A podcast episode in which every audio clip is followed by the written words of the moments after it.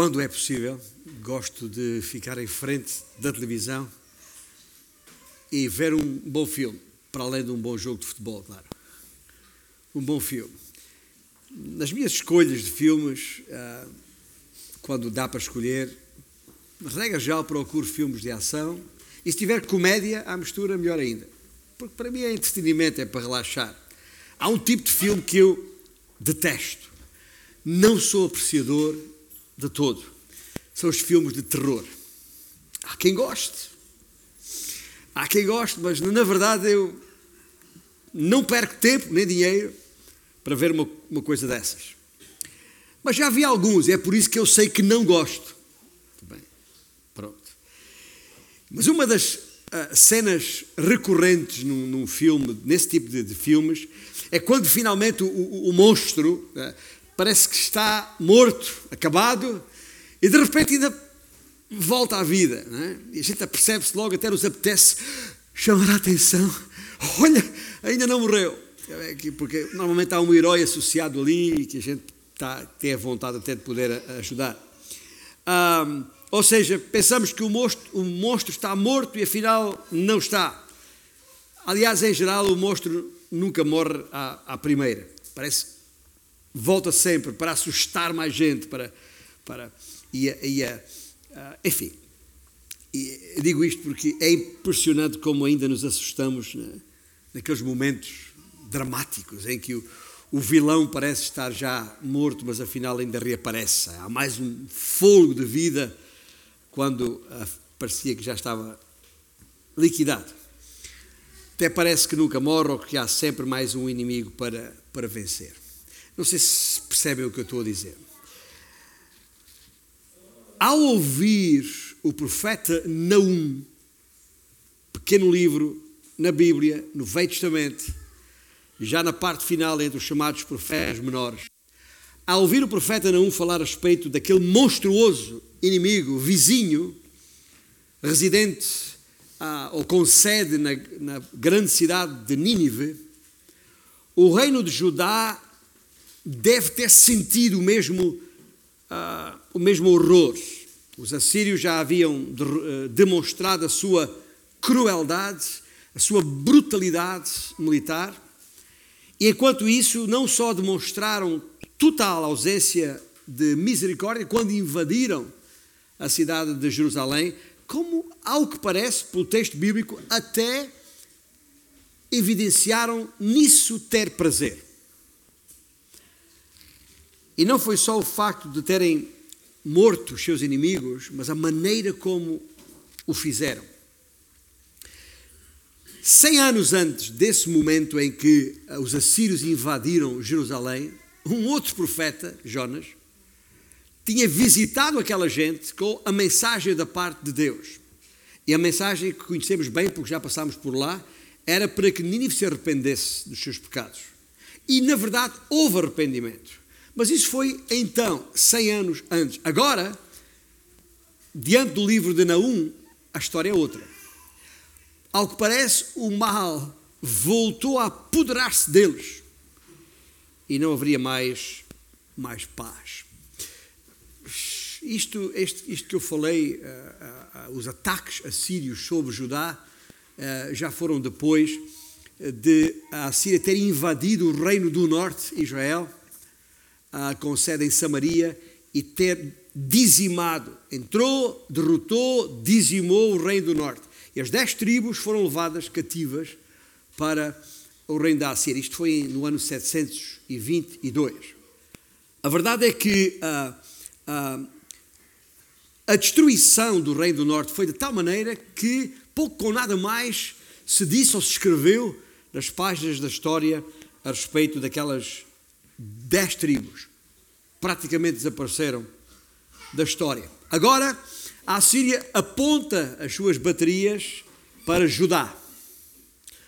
O monstro estava a chegar e tinham todas as razões para estar a tremer de medo. Isto em relação a Judá.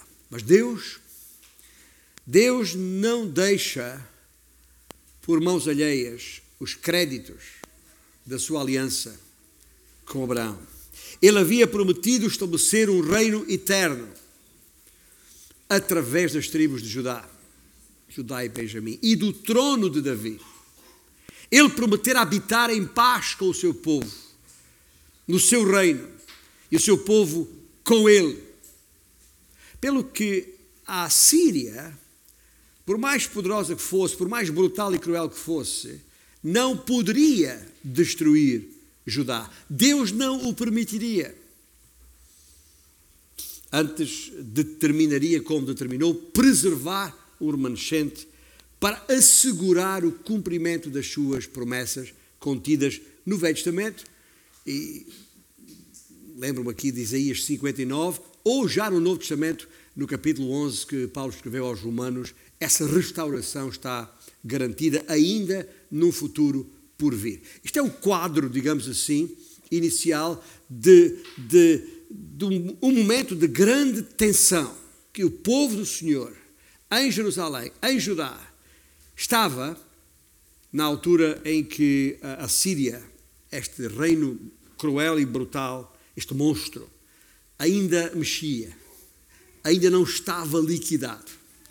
E é nesta altura que não o escreve e toda a gente, em princípio, já abriu a sua Bíblia no livro de Naum, já encontrou Naum, quer nas, nas páginas em formato de papel, quer em formato digital, mas encontrou. E vamos ler apenas os primeiros nove versículos deste, desta profecia, deste livro do profeta Naum. Capítulo 1, portanto, os primeiros nove versículos, onde se lê sentença contra Nínive. Livro da visão de Naum, o Elcocita.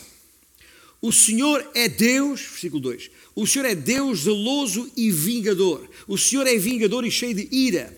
O Senhor toma vingança contra os seus adversários e reserva indignação para os seus inimigos. O Senhor é tardio em irar-se, mas grande em poder e jamais inocenta o culpado. O Senhor tem o seu caminho na tormenta e na tempestade, e as nuvens são o pó dos seus pés, dos seus pés. Ele repreende o mar e o faz secar, e mingua todos os rios. Desfalecem Bazã e o Carmelo, e a flor do Líbano se murcha. Os montes tremem perante ele, e os outeiros se derretem, e a terra se levanta diante dele. Sim, o mundo e todos os que nele habitam. Quem pode suportar a sua indignação? E quem subsistirá diante do furor da sua ira? A sua cólera se derrama como fogo, e as rochas são por ele demolidas. Deixe fazer aqui uma pausa na leitura, só para dizer-vos uma coisa. Ah, este não é um livro ah, fácil de expor. Não ouviremos muitas mensagens ainda um por aí.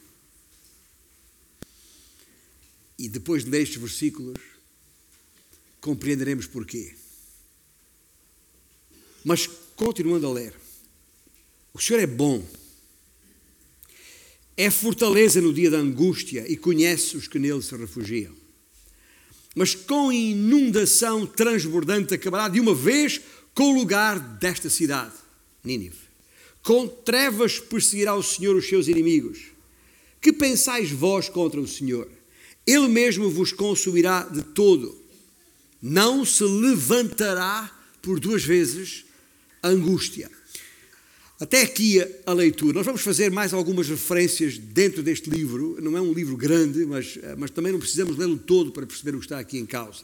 Até porque o propósito destas, desta série de mensagens não é de expor uh, integralmente e detalhadamente todos e cada um dos livros, senão respigar neles o essencial para percebermos o plano de Deus através das épocas relativamente a este Messias, a este descendente de Abraão, da tribo de Judá. Mas para Judá, as palavras de Naum, na verdade, são palavras de conforto. Pode não parecer, mas são palavras de conforto. A integridade do reino de Judá foi preservada durante algum tempo. Deus faria para a Síria como a Assíria havia feito para as dez tribos do norte, em Israel. Sua é a vingança, diz o Senhor. E foi exatamente isso que aconteceu quando a Babilônia reduziu a cidade de Nínive. A Babilônia, um outro império que se levantou, reduziu a cidade de Nínive a escombros, deitando por terra o império assírio. Agora, a respeito da ira de Deus e do seu plano para a Síria, não o escreveu, versículo 9, que a última frase que acabámos de ler, não se levantará por duas vezes a angústia. O monstro morreu uma, caiu uma vez e caiu de vez. Não se levantou segunda vez. Não precisamos ficar preocupados em relação a isso. Vai acordar. Estas palavras são importantes, pois sintetizam, resumem a profundidade do juízo e a ação de Deus contra as forças do mal deste mundo. E são palavras que ecoam desde o jardim do Éden. Desde lá, depois da queda em Gênesis capítulo 3, versículo 15, quando Deus prometeu que a semente ou o descendente da mulher, que se revelaria depois ser Jesus Cristo, essa semente, esse descendente da linhagem de Davi e das tribos de Judá, esmagaria a cabeça de Satanás. É assim que está escrito, logo no primeiro dos livros, do terceiro capítulo. Não haveria segunda vez para o monstro Satanás, tal como não havia segunda vez para a Síria, como lemos. A paz, a paz ficaria garantida em definitivo ou fica garantido em definitivo quando o inimigo da paz for definitivamente destruído. No reino de Deus, o monstro não ressurgirá em cena, não voltará a ter vida. Agora, para entendermos o conteúdo deste livro e a mensagem essencial nele, nele contida, precisamos perceber uh, o enquadramento, desde logo o enquadramento histórico disto um século depois, um século depois de se ter arrependido na sequência da pregação de Jonas, Nínive voltou à idolatria, voltou à violência, voltou à arrogância que os primeiros versículos do capítulo 3 uh, uh, de Naum uh, expõem. A Síria estava no auge do seu poder, isso já depois de ter recuperado da, da derrota que sofreu em Jerusalém quando Senaqueribe, uh, no ano 701, invadiu a cidade. Essa, essa cena toda está descrita uh, no capítulo 37 de Isaías, pode depois conferir, mas o, o reino de Assíria havia crescido, uh, havia alargado as suas fronteiras até ao Egito. Mas com a ascensão do império da Babilônia e dos temíveis reis uh, Nabopolassar e o seu filho Nabucodonosor, que é mais conhecido, uh, uh, em 612, que derribou, entrou e derribou a cidade de Nínive, tal como Naum profetizara antes. Antes, porém, a Síria havia crescido, havia prosperado, como eu disse. E tendo em conta a informação que temos no próprio livro de Naum, que temos à disposição, especialmente uma referência à conquista da cidade egípcia de Tebes. Uh, se olhar rapidamente com uh, atenção ao, ao, capítulo 3, versículo 8 de Naum, há uma referência a uma cidade chamada Noamon.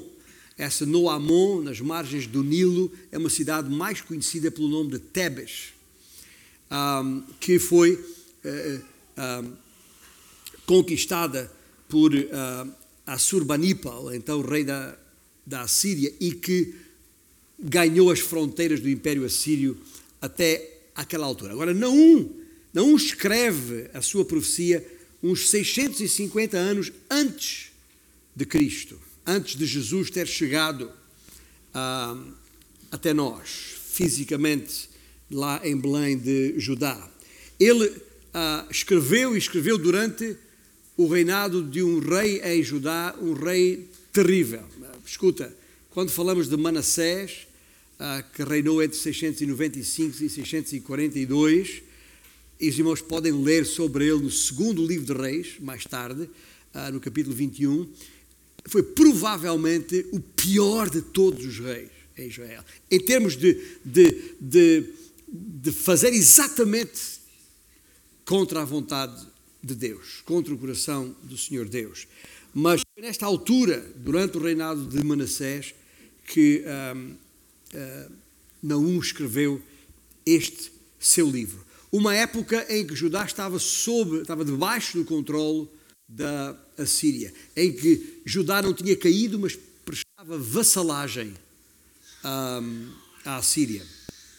Coisa que depois mudou quando Josias, o rei Josias, um dos melhores reis em Israel, uh, subiu ao trono. Mas e Naum ministrou também durante o reinado de Josias. Só para perceberem o contexto histórico à volta disto. Mas, e voltando a Naum, para além de confrontar e confortar o seu próprio povo, o propósito do livro de Naum foi principalmente de pronunciar esta sentença sobre a Assíria. É assim que o livro começa. Sentença contra a à Síria. Os assírios seriam julgados pela sua idolatria, que o versículo 14 uh, refere, seriam uh, julgados pela, pela, pelo seu orgulho, que está sublinhado e já lá voltamos no capítulo 2, versículo 13, pelos seus assassínios, mentiras, traição e injustiça social. Conforme os primeiros 19 versículos do capítulo 3 expõem. Mas a cidade de Nínive, a grande cidade de Nínive, a poderosa cidade de Nínive, caiu. Foi invadida e destruída em 612, 612 a.C. Agora, percebido este contexto histórico, uh, o que é que, qual é o principal pecado? A lista é grande, como já vos disse, mas qual é o principal pecado de, da, da Assíria? O que é que o Senhor sublinha aqui como a, a questão principal em Assíria, porque isto é importante e relevante para nós percebermos, porventura, ah, onde está o nosso coração e como está o nosso coração diante do Senhor Deus, deste mesmo Senhor e Deus, porque não há outro. Mas no versículo 11 deste capítulo 1, está identificado a principal razão, o principal pecado da Assíria: orgulho, arrogância de ti, Nínive, saiu um que maquina o mal contra o Senhor. Maquina o mal contra o Senhor. Um conselheiro vil. Isso se percebe claramente naquela invasão que referi de Senacribe, que está descrita no capítulo 36 do livro de Isaías. Ah, um orgulho expresso numa rebelião contra o controlo soberano de Deus. Deus é soberano também sobre a sua criação. E os homens fazem parte da sua criação. E a Síria tinha esta, esta, este coração altivo, arrogante, orgulhoso. E normalmente, onde há orgulho contra Deus, há crueldade contra os homens. Normalmente uma coisa conduz à outra. E é por isso, aliás, que não foi por acaso que Jesus, como nunca ensinaria por acaso, Jesus ensinou, de acordo com o Evangelho de Mateus 22, que ele disse: Amarás o Senhor teu Deus de todo o teu coração, de toda a tua alma e de todo o teu entendimento. E, em segundo lugar, amarás o teu próximo como a ti mesmo. Veja, a arrogância contra Deus, regra geral, leva à crueldade contra os homens. E não admira, portanto, que estes sejam os dois grandes mandamentos: amarás o Senhor Deus e assim amarás o próximo. E será o efeito exatamente contrário. Quando as pessoas procedem de acordo com o ensino de Jesus, não há lugar para orgulho, nem para a crueldade. Caso contrário, e a fim de proteger a sua criação, Deus vai agir, Deus vai intervir, Deus trará punição sobre o orgulho do homem. E é Deus e o homem que estão sempre em causa aqui. E, e dada a longanimidade de Deus, poderá demorar. Ainda falávamos esta manhã na escola bíblica a este respeito. poderá demorar. Por um tempo, Deus pode dar a oportunidade ao arrependimento. Mas há uma coisa que podemos estar absolutamente certos: leve o tempo que demorar, o pecado nunca ficará impune. Nunca. E nisso podemos estar absolutamente tranquilos e confiar, descansar, estar seguro, como cantamos hoje várias vezes, na, na intervenção do nosso Deus. Lembra-se nos dias de, de Jonas, que considerámos há algumas semanas atrás, diante da clemência, diante da, da, da misericórdia e benignidade de Deus, os ninivitas se arrependeram do seu pecado. É um facto. Mas depois dos dias de Naum, como já disse, cem anos depois, arrependeram-se, eu diria, arrependeram-se do seu arrependimento. Arrependeram-se do seu arrependimento, como isto faz-me lembrar quando Pedro uh, na sua segunda epístola, disse: O cão volta ao seu próprio vômito. E a porca lavada voltou a revolver-se no lamaçal. Palavras interessantes. Estão lá em 2 Pedro, capítulo 2. Os, os, os assírios voltaram ao vômito da arrogância, no lamaçal da crueldade. Foi isso que aconteceu e já estou a falar em Pedro, naquela mesma segunda epístola, mas mais adiante no capítulo 3, e a propósito desta questão de, da demora aparente, Pedro escreveu: Não retarda o Senhor a sua promessa, como alguns a julgam demorada. Pelo contrário, Ele é longânimo para convosco, não querendo que nenhum pereça ou se perca, senão que todos cheguem ao arrependimento. Está lá no mesmo livro, pelo mesmo homem. E depois de, de, de, de, um, de um longo esperar, Deus vai agora punir. Quando o pecado se torna assim tão, tão devastador, quando se enche a medida da iniquidade, é uma expressão que está lá em Gênesis 15. Quando se enche a medida da iniquidade, Deus intervém. E é exatamente isso que acontece aqui em Naum a partir do versículo 18 do capítulo 3 e, versículo 18 e 19, onde isso está claro. Portanto, este é o contexto, quer o contexto histórico, quer o contexto profético, ou seja, aquilo que Deus vai fazer, como sempre faz. Sempre punirá o pecado. A iniquidade não ficará a rir-se. O monstro não se levantará uma segunda vez. Agora, como é que, como é que o Senhor se expressa nesta situação? Qual é o seu método? Ele sempre faz uso, porque ele é soberano, quer de forças naturais, quer de forças sobrenaturais. Os babilónios que referi há pouco invadiram a cidade através de uma brecha que se abriu na, na, nas, nas suas muralhas. Muralhas que os assírios consideravam inexpugnáveis. Nos seus 30 metros de altura e 15 metros de espessura. Mas os babilônios entraram nesta supostamente inexpugnável cidade de, de Nínive, porque uma tremenda torrente de água do rio Tigre as inundações avançaram e a própria água, força da natureza que Deus controla, e só Ele controla, abriu as brechas naquelas muralhas que permitiram ah, ao, ao, novo império, ao, ao, ao, à Babilónia, entrar e dominar e derribar o império assírio. Agora, isto que aconteceu, Naum profetizou 40 anos antes. Tem a Bíblia à sua frente, veja lá o versículo que nós lemos, o versículo 18. Com inundação transbordante acabará de uma vez com o lugar desta cidade. Não escreveu isto da parte do Senhor 40 anos antes de acontecer. E aconteceu exatamente como está escrito. O poder sobrenatural de Deus tem controle sobre todas as forças da natureza. De maneira que, quando ele assim o entender, ouça bem, quando ele assim o entender, no seu tempo, Não há muralhas que resistam. Não há muralhas que resistam. Há mais um detalhe aqui, já agora não, não resisto a, a referi-lo. Eh, veja lá no versículo 11 deste capítulo 3. Não diz que a cidade ficaria escondida.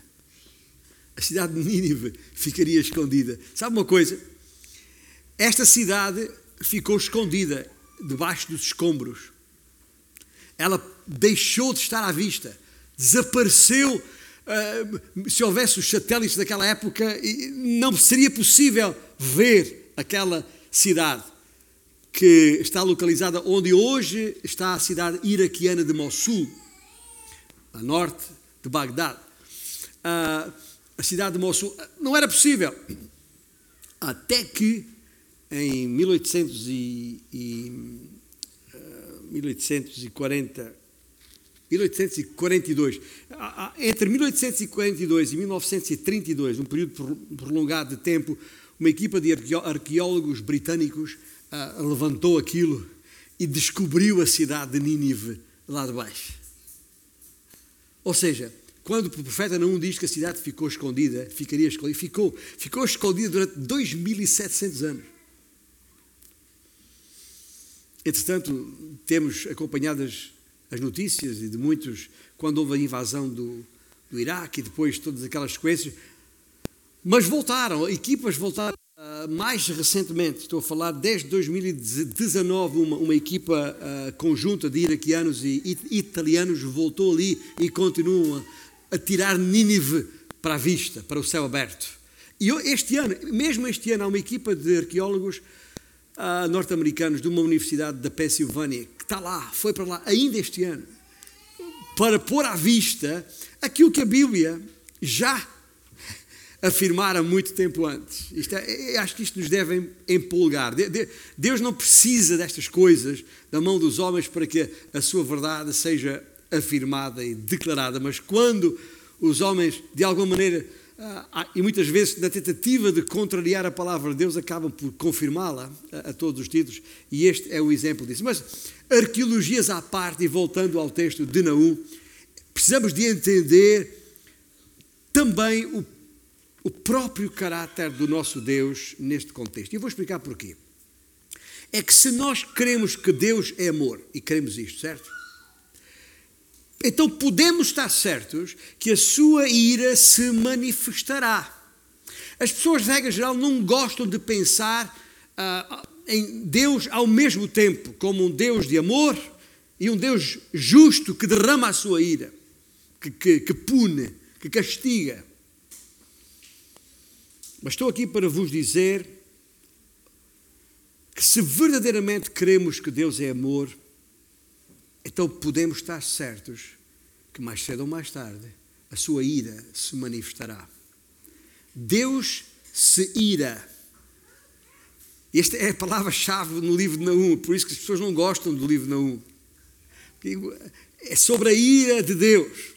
Ah, gostamos mais de pensar Deus é amor, mas Deus também é ira. E Deus se ira e Deus se indigna, sabe porquê? Porque Ele ama. Como um pai disciplina seus filhos? Será, será possível a um pai, um pai digno desse nome? Nós temos a expressão pai desnaturado, não é digno desse nome. Será possível a um pai ver seu filho em pecado, agindo com arrogância, opressão e crueldade? Para citar o, o, o que caracterizava o, o povo assírio. Será possível um pai ver um filho agindo desta forma e ficar impávido e sereno como se nada fosse? Que pai é esse? Isso não seria amor.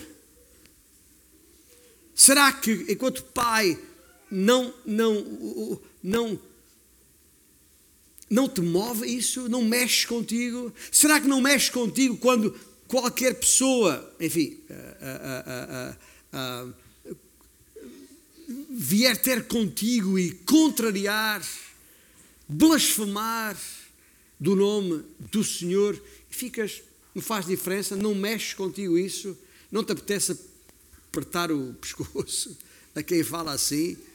Ah, será que não, não, não, não te moves ao, ao saber que há irmãos nossos que estarão conosco na eternidade, que, que estão, que, que, que, estão sendo perseguidos, estão sendo massacrados em mais de 50 países no mundo, hoje, neste mundo em que vivemos. Saber isto não mexe conosco. Não nos importamos do orgulho das pessoas que, que nos rodeiam e, e, e, e falam mal contra o nome do Senhor. Não nos move, não nos indigna saber que, que todos os dias mulheres e crianças estão a ser abusadas, abusados e desprezados, muitos deles por seus próprios pais, só para satisfação dos seus prazeres pessoais. Isso, isso não mexe conosco, ah, se não nos indigna.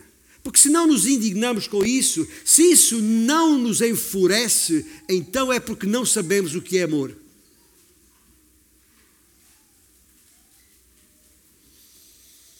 Portanto, se Deus, se fosse para nós inconcebível que Deus se pudesse incendiar, estou a pôr aqui aspas, em fúria contra o pecado, então, se, se Deus não pudesse ter esse tipo de sentimento, então não seria mais do que um Deus incapaz de amar.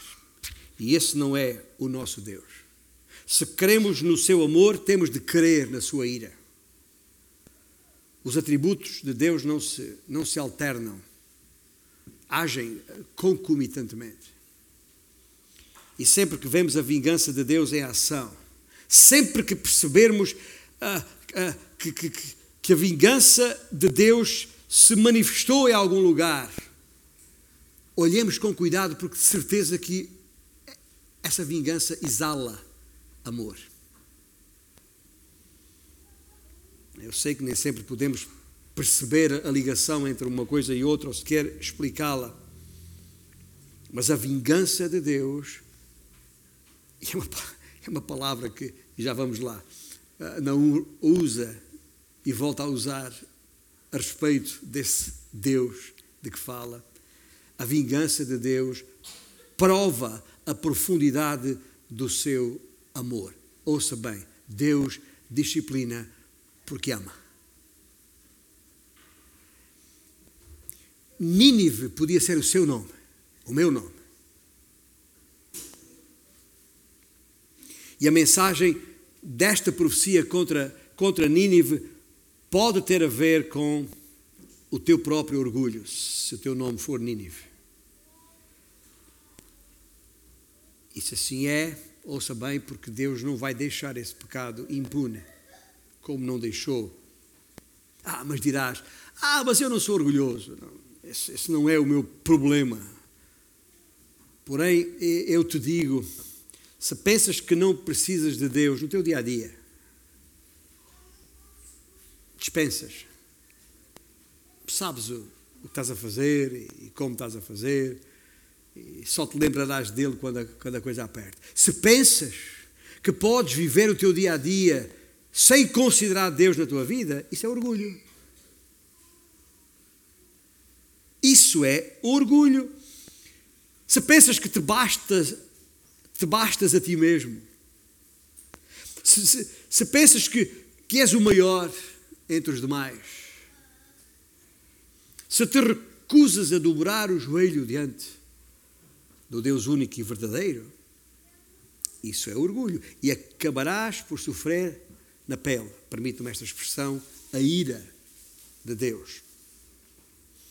E outro pecado que já referi aqui associado à Assíria, outro pecado que Deus não deixará de julgar, é a crueldade contra o próximo.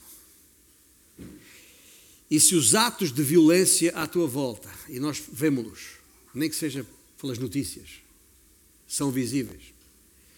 Se os atos de violência à tua volta, mesmo no cinema, já agora há pouco falei em cinema, se os atos de violência não te incomodam, ou, até te fascinam, ah, algo de muito errado se passa contigo. Há qualquer coisa de errado no teu coração. Orgulho e crueldade estavam entre os pecados praticados pelos assírios e, tristemente, são também visíveis nos nossos dias. Nada de novo.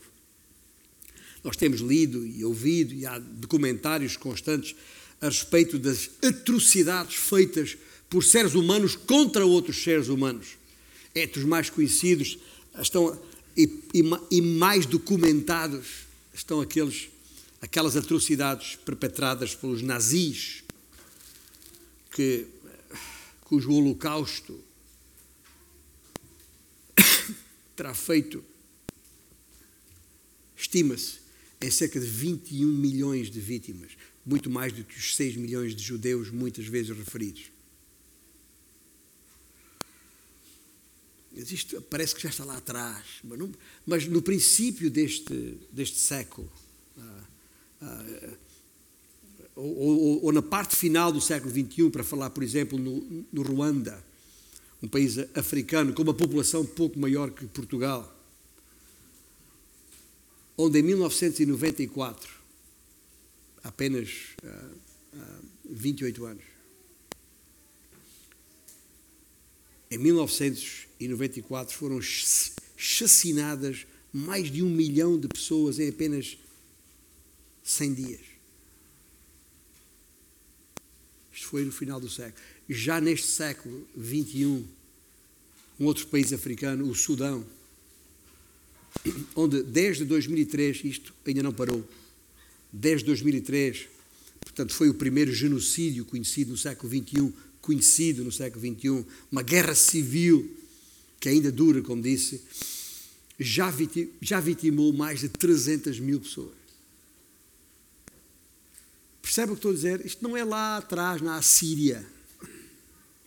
Isto não é lá atrás, há, há, há 100 anos atrás. Isto está a acontecer todos os dias à nossa volta. Nesta última sexta-feira estava a ler a BBC, noticiou que um, mais, um general norte-americano, o mais graduado general norte-americano, confirmou que já terão morrido cerca de 240 mil pessoas nesta guerra entre a Ucrânia e, o, e a Rússia, desde fevereiro. 40 mil dos quais civis. A notícia é de antes de ontem. Percebem o que estou a dizer? Portanto, nós não podemos ficar indiferentes a esta realidade. Como diria o, o sábio, nada de novo debaixo do sol. É a expressão exterior da total depravação do homem. Da total depravação interior do homem. Os assírios, os ancestrais do atual Iraque, ficaram conhecidos na história pelo mesmo tipo de atrocidades. E algumas delas narradas no livro de Naum, estão lá, pode ler-se. E é por isso que estamos hoje ali a respigar o, o nosso 27 dado a respeito do Messias, o descendente da promessa, o Senhor Jesus Cristo. E já agora não vou cansar de lembrar todos que esta promessa é o fio orientador de toda a revelação contida no todo das Escrituras.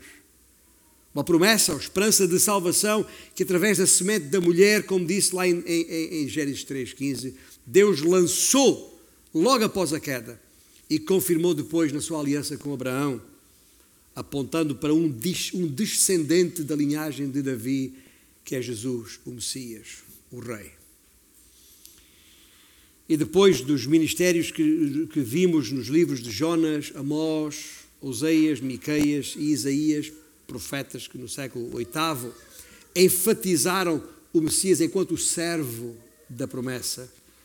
Este conjunto de profetas que começamos hoje com Naum e depois Sofonias e Abacuque e Jeremias, uh, profetas do, do século depois, do século VII antes de Cristo, escreveram a respeito da renovação desta promessa. E Naum, uh, o primeiro destes livros, dá-nos conta do que se passou em Nínive depois da história de Jonas. E a mensagem central de Naum é por isso, por essa razão, como disse, uma das mais difíceis de comunicar e provavelmente a mais difícil de entender, especialmente nestes últimos dias. Mas gostaria que notassem, desde logo, a visão que o profeta tem de Deus. É uma coisa comum nos profetas. Se olhar com atenção, cada profeta parece ter uma visão diferente uh, uh, do próprio Deus. Lembra-se de Isaías. Isaías viu a santidade de Deus. Como veremos mais tarde, Jeremias viu o juízo de Deus. Ezequiel viu a glória de Deus. Naum viu a ira de Deus. E para descrever a ira de Deus, portanto, não é, não, não, é, não é palavra nossa, não é coisa inventada por nós, tem o texto bíblico à sua frente, veja lá, ali nos versículos 2 e 3, ou seja, praticamente no versículo 2 e apenas na primeira linha do versículo 3, quase que num versículo apenas, e uh, usa quatro termos, quatro palavras distintas, fala de zelo, e zelo uh, aqui, porque temos alguns irmãos que nos ouvem de, de, de língua hispânica, zelo aqui não, é, não se refere ao ciúme, mas a, a, a, ao cuidado intenso por alguma coisa. Uh, mas usa a palavra zelo, usa a palavra vingança, usa a palavra indignação, usa a palavra ira, tudo em poucas palavras.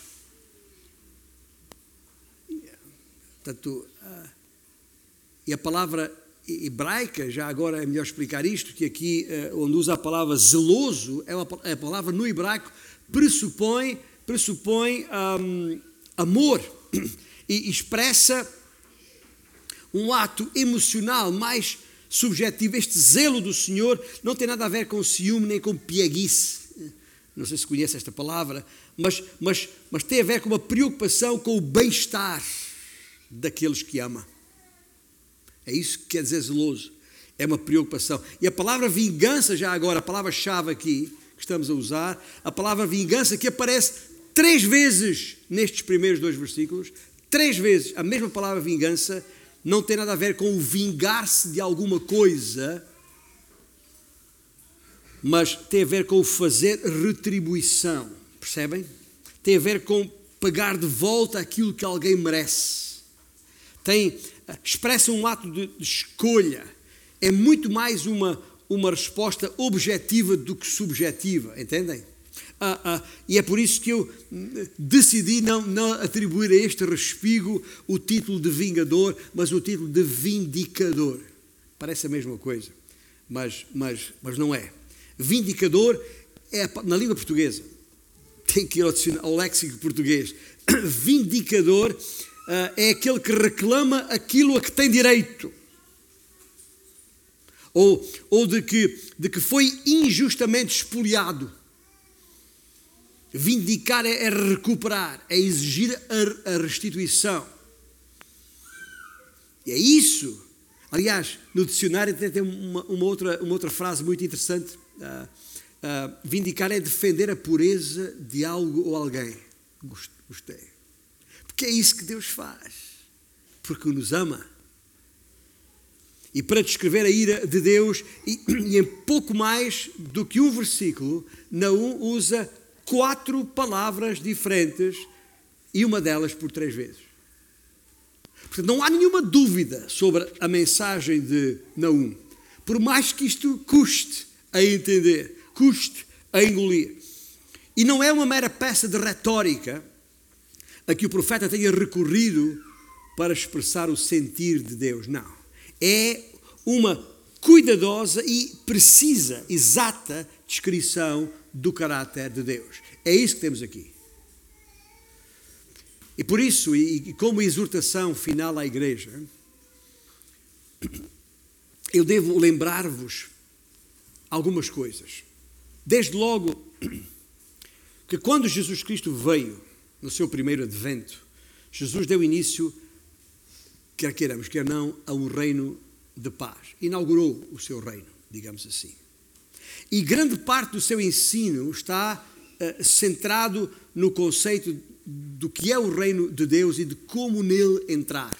Lembra-se da conversa com Nicodemos? É? Uh, como, é que, como é que se entra? Como é, como é, que se pode ver o reino de Deus? E, uh, e um dos conceitos centrais de todo o ensino do Senhor Jesus Cristo a respeito deste reino tem como base uma palavra, a palavra paz.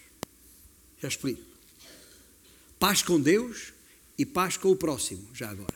Nesses dois conceitos. Lembra-se, está a chegar o, o Natal, lembra-se do, do anúncio dos anjos aos pastores.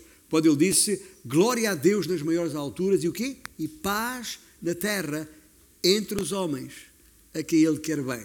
A mensagem de paz, o conceito de paz está presente constantemente em todo o ensino do Senhor Jesus Cristo a respeito do reino. E a paz anunciada para esse reino na terra seria garantida por Cristo quando, tendo morrido na cruz pelos nossos pecados e ressuscitado dentre os mortos, quando ele subjugou e venceu o tal monstro do pecado e da morte. A paz que temos com Deus hoje, através de Jesus Cristo, ficou assegurada no preciso momento em que, naquela cruz, aquela cruz de juízo, naquela cruz e em nenhuma outra, ali a ira de Deus foi absorvida. A ira de que um fala foi absorvida, eh, foi desaparecida. Faz-me lembrar, não sei se já não é do vosso tempo, não sei de alguns. Lembram-se daqueles mata-borrões? Os mata-borrões, é o papel mata-borrão que a gente tinha quando, ao escrever, havia um pinho de tinta que manchava alguma coisa, passava o mata-borrão e aquilo absorvia. É uma imagem que está na minha, na minha, na minha mente de, de infância. Porque é, é exatamente isso. Qualquer mancha, aquilo que Cristo fez na cruz, tem o poder de absorver, absorver qualquer mancha nas nossas vidas. Os assírios experimentaram em parte o que Jesus sofreu na totalidade. Portanto, se acha que os assírios sofreram muito, é incomparável com aquilo, que Cristo sofreu. E é assim que a mensagem de Naum aponta para o Messias neste nosso respigo quando ele derrotou e aniquilou o pecado e a morte. Quando ele fez isso, Jesus garantiu que, uh, uh, que, que aquele monstro não voltaria a perturbar-nos segunda vez. Não voltaria a levantar a cabeça. Porque naquele, no seu castigo, o castigo que caiu sobre ele, traspassado e moído, obtemos nós a paz e o bem-estar. E o uso da palavra paz na Bíblia, como na língua, a nossa língua, pode ter diferentes significados. Paz como ausência de guerra e destruição, paz como expressão do relacionamento entre nós e Deus, ou relacionamento uns com os outros, ou paz no sentido de se referir a um bem-estar entre os homens ah, por vezes ah, o termo até é usado como sinónimo de, de, tranquilidade, de serenidade, tudo isso, mas de qualquer forma, ouça bem, a plenitude do estado de paz só será experimentado quando for aniquilado definitivamente o monstro Satanás, o pecado e a morte. E isso ainda está por vir. Tal como a gente, digo eu, prende a respiração quando num filme de, de terror o monstro dá sinais ainda de, de, de vida. Assim nós teríamos de prender a nossa respiração se houvesse alguma maneira de Satanás se reerguer do seu golpe mortal que sofreu quando Jesus saiu vivo da sepultura. Aí sim teríamos que prender a respiração do medo. Só que não. Não é preciso prender a respiração de medo. É, essa segurança, essa paz está garantida. Há situações na nossa vida quando, quando o mal nos atinge, e quantas vezes nos atinge. Ou vemos o inimigo golpear alguém, quantas vezes vemos isso. Nessas situações, talvez tenhamos que prender a nossa respiração, mas não vale a pena tapar o sol com uma peneira. Este mundo está de rastos e vai de mal a pior. Até parece que os assírios, seja qual for a pele com que se apresentam hoje, ah, continuassem a nos afligir, mesmo derrotados, e sem hipóteses de prevalecer. Mas, amados, e ao dizer amados, estou a lembrar-me das palavras de Pedro, mais uma vez, Pedro, na sua primeira epístola, capítulo 4, ele diz: Mas, amados, não estranheis o fogo ardente que surge no meio de vós, destinado a provar-vos, como se de alguma coisa extraordinária vos estivesse acontecendo. Pelo contrário, diz Pedro, alegrai-vos na medida em que sois coparticipantes dos sofrimentos de Cristo, para que também na revelação de Sua glória vos alegreis exultando. Se, continua Pedro, pelo nome de Cristo sois injuriados, bem-aventurados sois.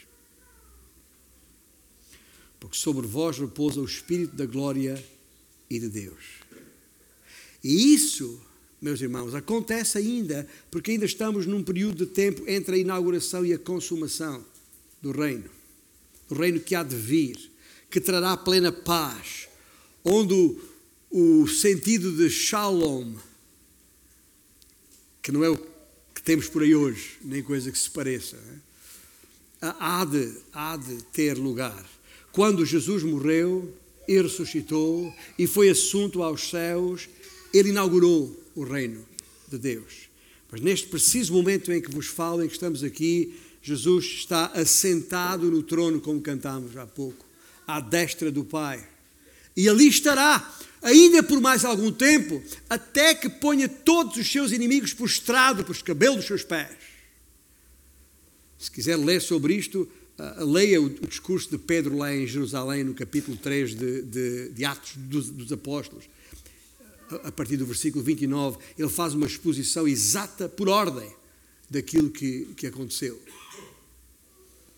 Quando isso terminar, quando todos os inimigos estiverem sido colocados por estrado dos pés de Cristo, então Cristo vai voltar para julgar este mundo e que culminará com uma completa restauração que vai incluir a criação de novos céus e nova terra, conforme está no livro de Apocalipse, se nós conhecemos bem. Essa promessa, gente, é tão segura como a promessa feita a, a, a Naum e ao povo de, de Judá. Podemos estar absolutamente certos de que o mal não terá uma segunda chance depois disso. 2022 é mais um daqueles anos em que o, o monstro continua a levantar a sua cabeça, ferida e de morte. E, e, quando pensávamos que já tínhamos visto a última cena, o inimigo estaria arrumado de vez, eh, surge mais um novo, um novo frame, né? como se diz agora né? no vídeo. Um, e o vídeo continua por mais algum tempo. Uma nova história de indescritível e inexplicável horror se levanta, como algumas que referi aqui hoje. Ou então damos connosco numa, numa, numa interminável discussão política e, ou social com um amigo nosso. Esse monstro não há meio de morrer de vez, pensamos nós. Mas há de morrer. Ouça bem, não saia daqui preocupado com isso. Há de morrer. A ferida que Jesus lhe abriu na cabeça não tem cura. Ele está a esvair-se em sangue o golpe que o Senhor lhe desferiu é mortal. Sim, ainda mexe, ainda respira, mas já de forma ofegante, tenhamos consciência disso. Satanás, o inimigo, não voltará para vencer. Não há vitória para a morte. E a sepultura, qual aguilhão, não pode ferrar aqueles que estão em Cristo Jesus. Talvez por um instante ficaste confuso, porque uh, num texto como na 1, onde a palavra-chave é ira, eu acabei a falar de paz. Não é mero acaso. É que a ira de Deus, a ira de Deus de que Naum fala, foi satisfeita na cruz quando Cristo pagou pelos nossos pecados. É esse castigo sobre o servo sofredor de que falámos na semana passada Isaías 53. É esse castigo sobre o servo que nos traz a paz. Ali, quando a ira de Deus foi satisfeita, trouxe a paz. A paz está nos garantida. Exultemos, alegremos-nos nisso. Jesus assegura a paz que a Bíblia fala. Haverá paz entre irmãos e irmãs. Todas as guerras cessarão definitivamente, seja entre indivíduos, seja entre nações. Não há que desesperar. Quando o Rei voltar, teremos a tranquilidade que ansiamos. Só que ainda não chegou. Só que ainda não voltou. E é por, é por causa dessa garantia que temos no Senhor Jesus Cristo que podemos ter paz hoje, aqui e agora. Sabe porquê? Porque a minha paz não depende dos resultados das eleições.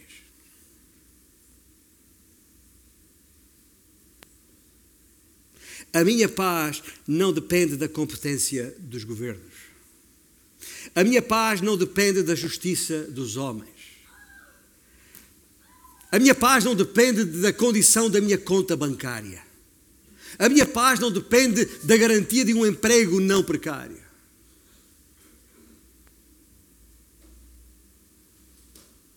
Porque todas essas coisas podem falhar. A minha paz assenta no facto de Jesus ter vencido o maior de todos os inimigos e inaugurado um reino de paz que há de estabelecer quando voltar. E quanto antes, melhor. Por isso que a gente canta: Vem, ora vem, Senhor Jesus. Bem-aventurados os que amam a vinda do Senhor, porque nós ansiamos por esse momento. Haverá uma segunda vinda de Cristo, o vindicador. Mas o mal não terá segunda vinda. Repito, haverá uma segunda vinda de Cristo, o vindicador. Mas o mal não terá, como Naum bem sublinhou, não terá segunda vinda. Para o inimigo não há segunda volta ao turno. Amém? Fiquemos de pé então e louvemos o Senhor nesse sentido.